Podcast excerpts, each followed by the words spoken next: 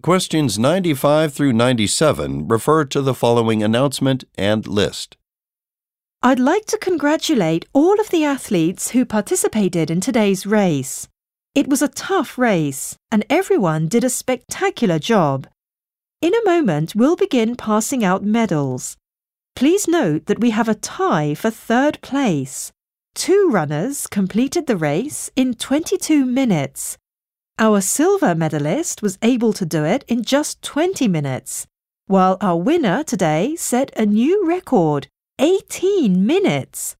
Thankfully, your good performance at this race means that you qualify for the state championship that will happen in two weeks. And now, I would like to introduce our first medalists.